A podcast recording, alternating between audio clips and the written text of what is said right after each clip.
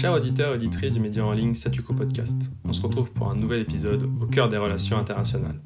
Aujourd'hui, nous allons nous intéresser à notre plus proche voisin, l'Allemagne. Le 28 février dernier, Berlin a acté un ambitieux plan de réarmement en réponse à l'action russe en Ukraine. Le Bundestag, le Parlement allemand, s'est accordé pour porter le budget de la défense d'1,4% du PIB à 2%. Cette augmentation significative fera passer le budget alloué aux armées de 40 à plus de 60 milliards d'euros, plaçant notre voisin outre-Rhin comme première armée d'Europe. Cette politique de financement pose plusieurs questions auxquelles je vais répondre. Pour commencer, quelle sera la réaction des pays voisins de l'Allemagne, et en particulier la France et la Pologne? Mais aussi, on peut aussi s'interroger sur le type d'équipement que l'Allemagne compte acheter. Pour finir, et cette question est la plus importante, est-ce ce plan de réarmement facilement atteignable?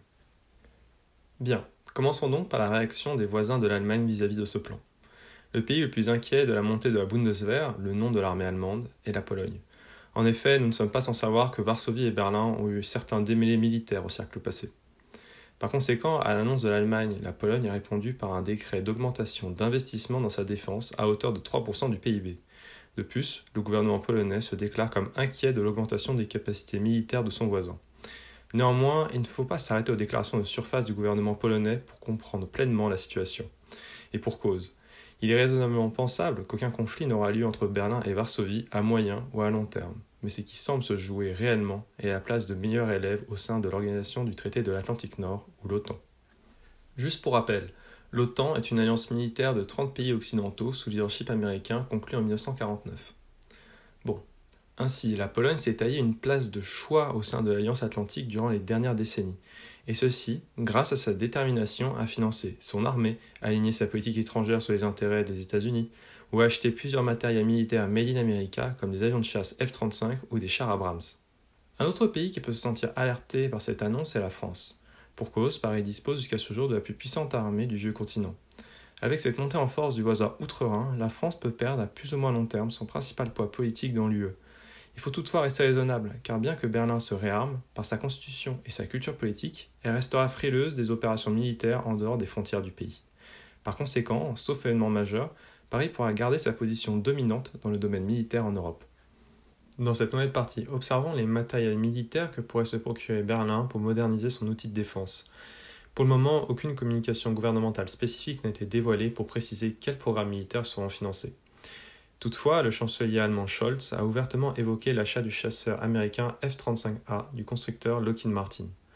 Si ce choix se révèle confirmé, le projet européen de chasseurs de nouvelle génération, SCAF, serait fortement compromis. En effet, il est impossible que l'Allemagne puisse financer ces deux projets et acheter un volume suffisant de SCAF pour que le programme soit rentable.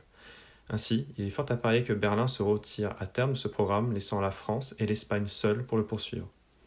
À plus large échelle, c'est bien le projet d'Europe de la défense qui est mis en porte-à-faux. Pour cause, le chasseur SCAF devait être à l'avant-garde de la souveraineté militaire des pays de l'UE. L'achat de matériel étranger et en particulier d'avions de combat par l'Allemagne rend le projet d'une défense européenne indépendante peu viable.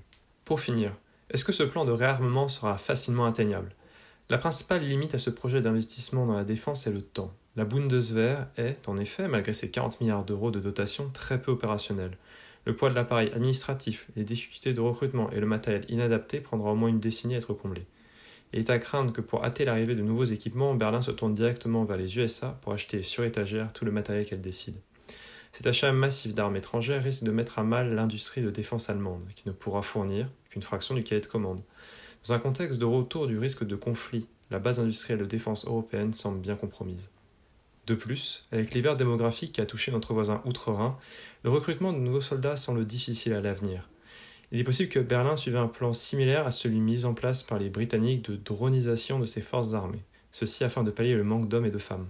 Pour conclure, le plan de réarmement de l'Allemagne, annoncé de manière précipitée dû à l'action militaire russe aux portes de l'UE et de l'OTAN, pose beaucoup plus de questions que de réponses.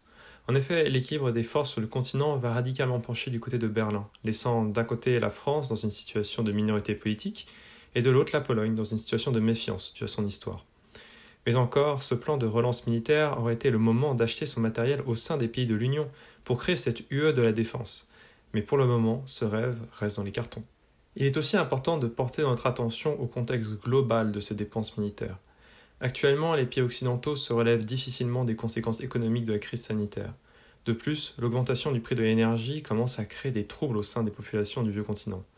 Rajouter le poids d'un réarmement sur les économies affaiblies sera-t-il soutenable sur le long terme si aucun ajustement économique et politique majeur ne soit mis en place en parallèle? C'est ici que s'achève notre podcast, j'espère qu'il vous aura plu. On se retrouve bien évidemment la semaine prochaine pour un nouvel épisode au cœur des relations internationales. Mais si d'ici là vous voulez nous contacter, je vous invite à consulter notre page LinkedIn, notre compte Instagram, statuquo-podcast, ou directement de passer sur notre site internet.